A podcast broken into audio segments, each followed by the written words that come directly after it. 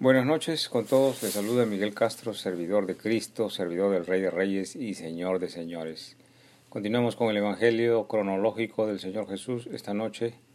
Jesús nos invita a venir a Él. Gina, mi esposa, está con nosotros en esta noche. Gracias, Gina, por estar con nosotros. Buenas noches, hermanos. Bien, oremos juntos. Padre Celestial, cada día te doy gracias, Señor, en nombre de Jesús te doy gracias por mi familia, por mis hijas, por todos mis amados, Señor, y te oro por mis enemigos, te oro por mis gobernantes, todos los gobernantes, Señor, en especial los de mi pueblo peruano, para que les dé sabiduría y sobre todo atributos morales, Señor, para decidir lo que es bueno, Señor, para servir al prójimo, que es realmente lo que deberíamos hacer todos en, este, en esta tierra como tú serviste al hombre, Señor, muriendo en la cruz, pagando el precio justo, santo, por los pecados de nosotros, Señor. Bendito y alabado seas en el nombre del Padre, del Hijo y del Espíritu Santo. Amén. Mateo 11 del 25 al 30. En aquel tiempo, respondiendo Jesús dijo, Te alabo, Padre, Señor del cielo y de la tierra porque escondiste estas cosas de los sabios y de los entendidos, y las revelaste a los niños. Sí, Padre, porque así te agradó. Todas las cosas me fueron entregadas por mi Padre, y nadie conoce al Hijo sino el Padre, ni al Padre conoce alguno sino el Hijo, y aquel a quien el Hijo lo quiera revelar. Venid a mí todos los que estáis trabajados y cargados, y yo os haré descansar. Llevad a mí, llevad mi yugo sobre vosotros, y aprended de mí, que soy manso y humilde de corazón, y hallaréis descanso para vuestras almas, porque mi yugo es fácil y ligera mi carga. Gloria a Dios por su palabra. Bendito sea el Señor Jesús. Uno de los verbos que encontramos en este pasaje que acabamos de leer, este pasaje bíblico, que el Hijo de Dios usa es alabar. Yo te alabo, Padre, dice el Señor. Públicamente el Señor Jesús está alabando a su Padre Celestial y le llama Señor del cielo y de la tierra. Notemos qué tan importante es esta alabanza. Yo también te alabo y te admiro, te adoro, te sigo, te escucho, te cumplo, te leo, te escribo, te, oro. Dios de Abraham, Dios de Isaac, Dios de Jacob. Ayúdeme y Padre Celestial, ayude también a los que oyen este programa a crecer en fe en ti, en el nombre de Jesús. Fijémonos que aún algunos cristianos aún no creen en la creación del cielo y de la tierra, o tienen dudas de la forma en que Dios creó el cielo y la tierra, y se guían por las teorías de los hombres. Les recomiendo que con todo amor lean el Génesis y que crean en la palabra de Dios. Otro verbo que dice el Señor Jesús es eh, que el Padre ha escondido estas cosas de los sabios y de los entendidos. Dice en el verso, eh, escondiste estas cosas de los sabios y de los entendidos. Pero, ¿cómo así? ¿Cómo debemos entender esto así, que el Padre ha escondido estas cosas para los sabios y los entendidos? Por ejemplo, si yo puedo aplicar el amor a los enemigos y un religioso no puede aplicarlo, este hombre religioso está aún ciego al amor a los enemigos, ¿verdad? De igual manera, si hay una persona que puede perdonar 70 veces 7 y otra persona que no puede aplicar el perdón, esta persona está aún ciega al perdón. ¿Por qué para una persona puede estar escondido el amor a los enemigos o el perdón 70 veces 7 ¿Por qué para una persona el amor a los enemigos y el perdón 70 veces 7 no tienen lógica en su razonamiento? ¿Por qué así algunas cosas de las enseñanzas de Dios están escondidas para algunos hombres? Veamos la razón por la que están escondidas esos regalos que vienen del cielo para las personas que incluso son religiosas de costumbres y tradiciones, pero ponen primero su propio entendimiento antes que el arrepentimiento pone su raciocinio propio antes que la palabra de Dios. Leamos entonces eh, Efesios 4:18. Entenebrecidos en su entendimiento, excluidos de la vida de Dios por causa de la ignorancia que hay en ellos, por la dureza de su corazón. Gloria a Dios. Efesios 4:18 entonces nos habla el Espíritu Santo a través del apóstol Pablo y nos enseña que la razón por la que estas cosas están escondidas, el amor a los enemigos o el perdón 70-27, están escondidas en el corazón de los hombres o de las mujeres por la dureza del corazón de las personas, por su propio, porque su propio entendimiento en tinieblas es lo que ponen antes que la palabra de Dios. Es por ese motivo que no podrá revelarse en su corazón la lógica detrás del amor a los enemigos y el perdón 70 veces 7, como todos, todas las enseñanzas del Salvador deberían estar reveladas en nuestro corazón.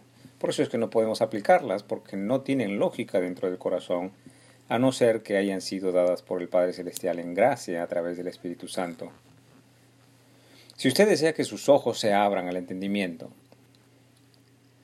y también se abran su corazón a la aplicación de la enseñanza del Salvador Jesucristo, póngase de rodillas y ore en súplica para que el Espíritu Santo venga sobre usted y le dé entendimiento y sabiduría. Dios proveerá los canales para que usted se nutra del conocimiento de Dios y pueda hacer estas cosas. Esto me sucedió a mí. Doy testimonio de Jesucristo y lo que Él hizo conmigo, un siervo ahora de Él.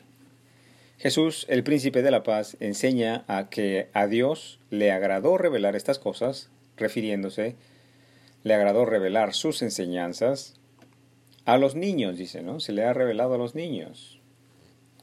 Pongamos atención en esta parte porque la palabra que usa el maestro en griego es naipios, que son dos palabras, nei, que significa no, y pios, que significa palabras, sin palabras. El decir, es decir, el maestro Galileo dice que Padre Celestial ha querido revelar estas enseñanzas de Dios a los que no son entendidos ni sabios en sus propias palabras. No está necesariamente hablando de los niños desde el punto de vista de la edad. Los niños no necesariamente aman a sus enemigos y perdonan 70 veces 7, aunque hay muchos niños que nacen con esta gracia de Dios. Bendito sea el Señor por estos regalos que nos da pero no es una regla general para los niños. Entonces Jesús, Dios fuerte, está, se está refiriendo a los niños, pero en sentido espiritual. Por ejemplo, Simón Pedro, Andrés, Jacobo, Juan y Mateo no se entercan en sus propias palabras, no perseveran, no persisten tercamente en su propio entendimiento, en su propio conocimiento no persisten en su propio conocimiento o en sus propias palabras, sino que el Padre Celestial revela estas enseñanzas a los que son humildes de espíritu y que aceptan con humildad el conocimiento verdadero y supremo del Todopoderoso, como por ejemplo el amor y el perdón. Estos discípulos eran como niños delante de Dios en el sentido espiritual, porque aceptaban que el amor y el perdón son superiores a la ley de las costumbres y tradiciones. Aleluya a ti, Señor Jesús, que me da usted el honor y el privilegio de servir a mi Rey de Reyes y Señor de Señores y al prójimo como a mí mismo. Veamos cómo lo cantan los salmos a, los salmos a Dios, el ser como niño de espíritu. Salmos 131, 2. Sino que he calmado y acallado mi alma, como niño destetado en el regazo de su madre. Como niño destetado reposa en mi alma. Y veamos cómo lo dice el Nuevo Testamento. 1 Corintios 14, 20. Hermanos, no seáis niños en el modo de pensar, sino sed niños en la malicia, pero maduros en el modo de pensar. Gloria a Dios.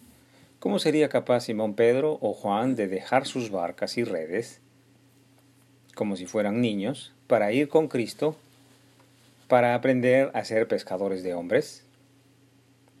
¿No es acaso el poder de Dios y su gracia que hace que un hombre pueda dejar atrás estas cosas? El Señor dice en el verso 28, Venid a mí todos los que están trabajados y cargados, yo os haré descansar. Llevad mi yugo sobre vosotros y aprended de mí, que soy manso y humilde de corazón, y hallaréis descanso para vuestras almas, porque mi yugo es fácil y ligera mi carga. Jesús, el siervo divino, nos llama, llama a nuestro corazón y llama a vuestro corazón a venir a un lugar seguro, una y otra vez. El llamado de Dios es incansable. Por generaciones y generaciones, Dios nos llama a venir a Él. Pregúntese, hermano, hermana, ¿cuánto tiempo rechazaremos su llamado? ¿Por cuánto tiempo se fiará usted de sus propias fuerzas y no escuchará la palabra de Dios? En el Génesis 7 dice que el Señor dijo a Noé, entra en el arca, ven, entra en el arca y todos, todos los de tu casa, porque he visto que solo tú eres justo delante de mí en esta generación.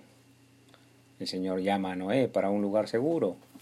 En Isaías 1.18 le dice el Señor, venid ahora y razonemos, dice el Señor, aunque vuestros pecados sean como la grana, como la nieve serán emblanquecidos, aunque sean rojos vuestros pecados como el carmesí, como blanca lana quedarán, dice el Señor. Y en Isaías 55 Dios nos llama a las aguas de su palabra, a las aguas de su conocimiento y de su enseñanza. Isaías 55 dice, todos los sedientos, venid a las aguas, y los que no tenéis dinero, venid, comprad y comed. Venid, comprad vino y leche, sin dinero y sin costo alguno. Jesús, el Rey de Justicia, también nos relata su propio llamado. En Mateo 22, 4 dice, volvió a enviar otros siervos diciendo, Decid a los convidados, he aquí he preparado mi comida, mis toros y animales, engordados han sido muertos, y todo está dispuesto. Venid a las bodas del Señor. Muchas gracias por su tiempo. Hasta aquí hemos meditado la escritura. Que el Señor nos permita seguir sirviéndole el día de mañana. Que el Señor os acompañe en vuestro angosto caminar el ejercicio vivo de la palabra de Dios y que nos permita venir a Él, no solamente de rodillas y en arrepentimiento, sino también en el cumplimiento de su enseñanza, cada día y sobre todo en el momento de la prueba. En el nombre del Padre, del Hijo, del Espíritu Santo.